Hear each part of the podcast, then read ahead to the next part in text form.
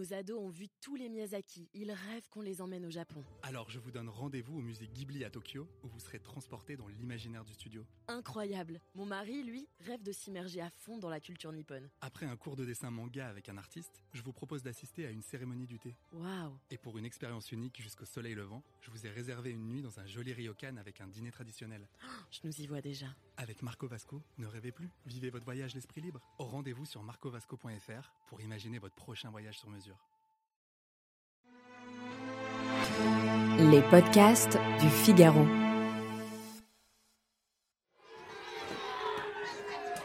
Il est le seul nouveau de cette rentrée 2018 à l'embellie. Il s'appelle Gabriel Noblet. Il a 17 ans.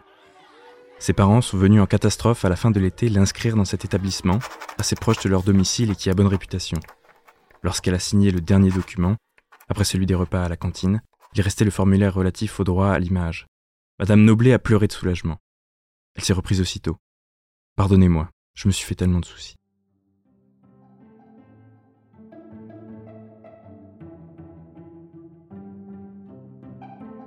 Bonjour et bienvenue dans le podcast Le Moment des livres.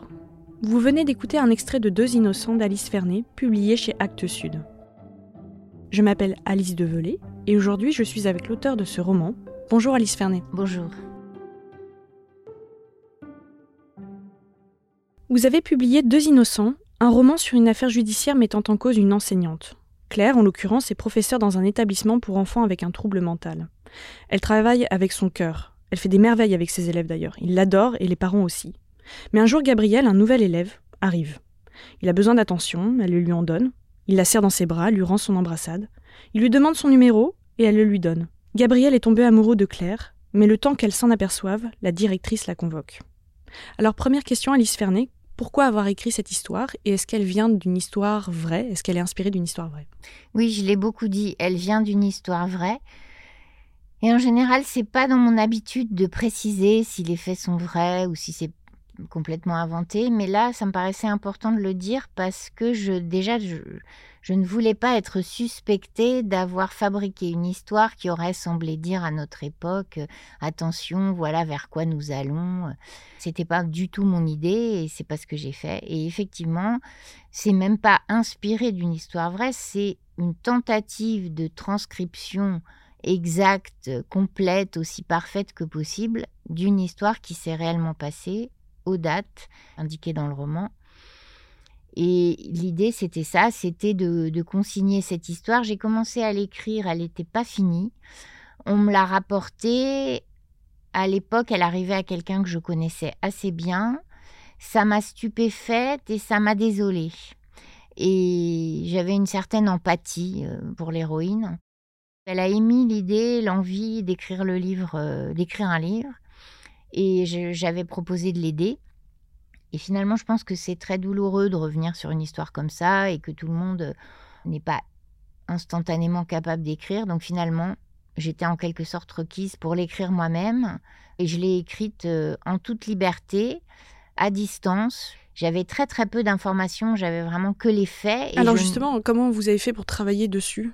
Ben, J'ai travaillé comme je travaille toujours, c'est-à-dire que une documentation très large, s'imprégner des problématiques judiciaires, de la manière dont euh, un fait euh, en apparence anodin peut devenir euh, la graine d'une histoire énorme, quelles sont les motivations des gens, comment les avocats euh, travaillent avec leurs clients, euh, aussi bien comment on monte un dossier d'accusation que comment on, on, monte une défense, quels sont les problèmes qu'on rencontre, euh, comment fonctionne tout simplement la machine judiciaire, quand il y a des expertises psychiatriques, ce qui était le cas, bah pareil, comment c'est fait. Donc j'essaye vraiment de tout me représenter parce que finalement pour écrire quelque chose, il ne s'agit pas simplement de savoir, il faut être capable de de se représenter les, les, différents moments que les personnages traversent. Alors comme ça se passe aussi dans un établissement médico-professionnel pour enfants handicapés qui sont porteurs d'un handicap que je connais mais que je n'ai pas nommé oui, à dessein.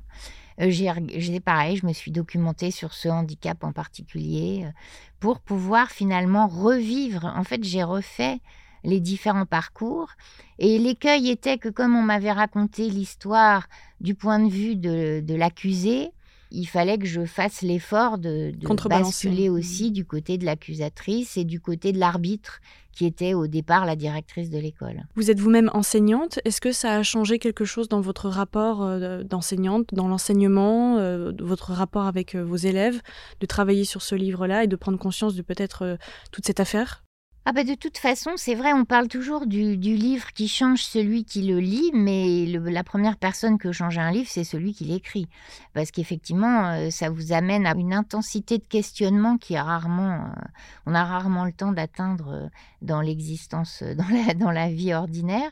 Bien sûr, le fait d'avoir été enseignante m'aidait. J'avais des idées sur la pédagogie, sur l'enseignement, bien que j'ai enseigné à des amphis de 700 étudiants, rien à voir avec cette petite classe d'adolescents, ils sont à peine 10. hein. Mais malgré tout, à la fin du livre, je me suis dit que si une histoire pareille, sans doute, n'aurait pas pu m'arriver, parce que j'aurais, dès le début, peut-être réagi différemment, mais je me suis dit que ma façon d'enseigner il y a 20 ans m'aurait valu des ennuis aujourd'hui. Parce qu'effectivement, ça m'arrivait de toucher un élève, euh, très clairement. J'ai jamais pris d'étudiant dans mes bras, mais, euh, mais j'ai déjà, euh, par exemple, pour sermonner un élève, je l'ai déjà euh, tapoté, ou je me suis dit, bon, peut-être que ça passerait pas. Et on est devenu quoi Plus moraliste On est devenu effrayé.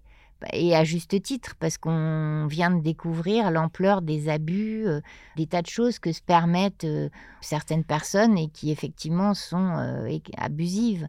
Mais quand il vient d'avoir un feu, on a peur du feu. Quand il y a eu un accident nucléaire, on a peur d'un accident nucléaire. Moi, j'appartiens à une famille qui a été traumatisée par un accident de voiture. Je n'ai jamais eu un rapport à la voiture euh, apaisé. Et je pense que ben on est on est comme ça, on est écorché vif par tout ce qu'on vient d'apprendre. Bien sûr, cette affaire me paraissait avoir une résonance dans ce cadre, dans ce moment, puisque elle a commencé exactement un an après MeToo. Et elle a commencé en plein rebond de l'affaire Barbarin. Et comme l'héroïne est très chrétienne, ça avait aussi du sens. Je me doutais que ça doit être particulier d'être accusé alors que soi-même on est en train de réfléchir au crime de l'Église. Donc tout ça faisait l'intérêt du livre. On raconte pas toutes les histoires vraies, on raconte des histoires vraies dont on a l'impression qu'elles peuvent nous faire réfléchir à des choses utiles à l'instant où on les écrit. Ma posture est pas du tout euh, donneuse de leçons, je suis pas une lanceuse d'alerte, c'est pas j'ai rien de militant, j'utilise la littérature pour réfléchir. J'utilise l'écriture pour réfléchir parce que je- on ne sait jamais si on atteint euh, à la littérature. Il y a toujours beaucoup de questions dans mes livres dont je n'ai pas les réponses. hein c'est vrai que cette histoire me semblait signaler un écueil, en particulier l'abus de plainte, qui d'ailleurs est un terme juridique. hein. À partir du moment où on gagne un procès, où on a été accusé d'une manière qu'on estime euh, finalement un peu fictive, euh, on peut tout à fait se plaindre d'abus de plainte. Et là, moi, je trouve que l'héroïne aurait pu le faire. Ce qui m'a intéressé au tout début, c'est le soupçon. Je comment on soupçonne?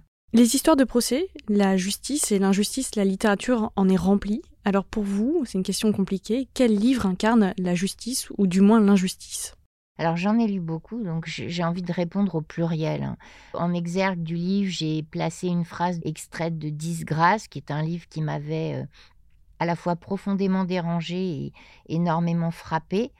Pour une raison simple, c'est que il y a deux affaires dans le livre. Une affaire euh, de, de relations euh, amoureuses abusive ou qualifiée d'emprise entre un enseignant d'université, un grand universitaire et une de ses étudiantes, qui va faire l'objet vraiment d'une plainte et, qui aura des suites importantes. Et puis au contraire, une affaire de viol avec agression, coups et blessures, etc., qui, elle, va rester enfermée dans le secret.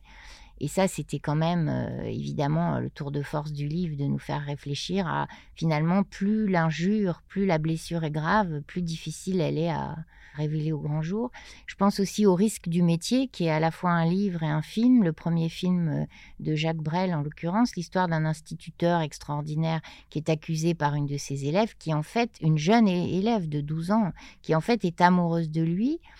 Et ça montre aussi toute l'ambivalence euh, et ça montre que c'est absolument pas possible de mettre en place une présomption de vraisemblance parce que euh, il y a aussi des victimes imaginaires hein, ou des victimes vengeresses. Donc ces deux livres-là m'ont beaucoup beaucoup frappé. Quel livre vous a fait aimer lire? Alors c'est une version abrégée de Moby Dick parce que j'ai depuis évidemment euh, lu Moby Dick en entier et il est clair qu'à 14 ans, je n'ai pas lu euh, je peux comprendre. lu Moby Dick. Mais enfin, j'ai souvenir euh, d'avoir fermé le livre dans une chambre d'été, tout le monde était dans le jardin et moi j'étais dans ma chambre et d'être habité par déjà une espèce de tristesse, de voir que la, la lecture est une vie réelle. Quel est votre livre de chevet?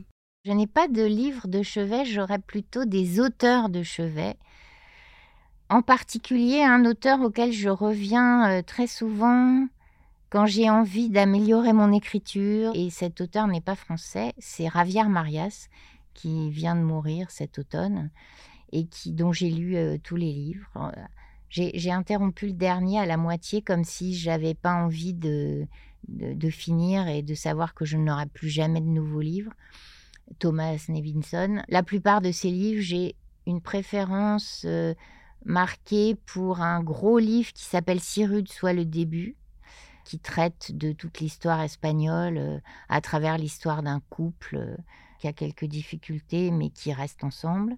J'aime aussi énormément Comme les amours, qui d'ailleurs est un hommage à la littérature française, euh, un titre extrait de Dumas et un hommage au colonel Chabert. Donc je dirais que c'est Ravière Marias, mon auteur de chevet. Quel livre vous a fait pleurer? Je pourrais citer par exemple Un cœur simple de Flaubert. Je me souviens d'avoir pleuré dans l'avion en lisant La couleur des sentiments de Catherine Stockett. Je pense que je pleure assez facilement justement quand justice est faite ou quand euh, le dommage est, reconnu. Quel livre vous a fait rire? Ah, Alors ça, il y a vraiment un livre extraordinaire dont, dont on parle assez peu, qui m'a fait rire d'une manière très étrange. C'est un livre de Jean Meckert qui est paru en 1942 et qui avait été chroniqué par Gide, et je crois bien que c'était dans le Figaro, un livre qui s'appelle Les coups. Et c'est l'histoire d'un mécanicien qui travaille dans un garage.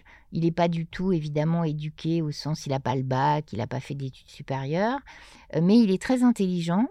Et il vit une histoire d'amour avec la secrétaire du garage. Alors déjà c'est assez visuel parce qu'elle est dans un bureau vitré euh, à l'étage, à la galerie, et lui il est euh, sous les moteurs.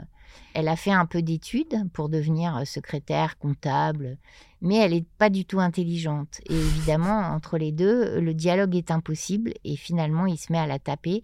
Et je dois ah. dire que, assez étrangement, ce livre me faisait. Quand je le lisais, j'avais des fous rires. Quel livre vous a mis en colère? Pas de réponse. pour l'instant, j'ai beaucoup de mal à trouver. Dernière question, quel livre aimez-vous offrir? Sur la plage de Chézil, de Ian McEwan, que je trouve un, chef-d'œuvre qui m'a complètement bouleversée.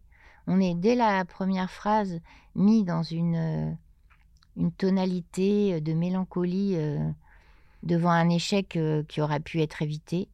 J'aime aussi, et vous allez dire c'est drôle que ce soit des auteurs anglo-saxons, j'offre aussi très très souvent le temps où nous chantions de Richard Powers, qui me paraît être un des magnifiques livres sur la musique. Et d'ailleurs, j'aime beaucoup les romans sur la musique. Donc j'offre aussi un livre de Baptiste Marais, qui est une des premières publications d'Actes Sud, et qui s'appelle Les papiers de Walter Jonas, et qui est un livre extraordinaire qui raconte la vie d'un compositeur qui n'a jamais existé, Walter Jonas. Et Hubert Nissen racontait quand il l'a publié que à la parution du livre, les lecteurs, une fois refermé le livre, allaient chez leur disquaire demander des disques de Walter Jonas. Donc c'est un livre qui avait atteint un effet de vérité extraordinaire. Je rappelle que vous êtes l'auteur de Deux innocents publiés chez Actes Sud. Merci Alice Fernet. Merci à vous. Merci de nous avoir écoutés. Cet épisode a été monté par Astrid Landon. Louis Chabin était à la prise de son. Vous pouvez retrouver tous nos podcasts sur lefigaro.fr et sur vos plateformes d'écoute préférées. À bientôt!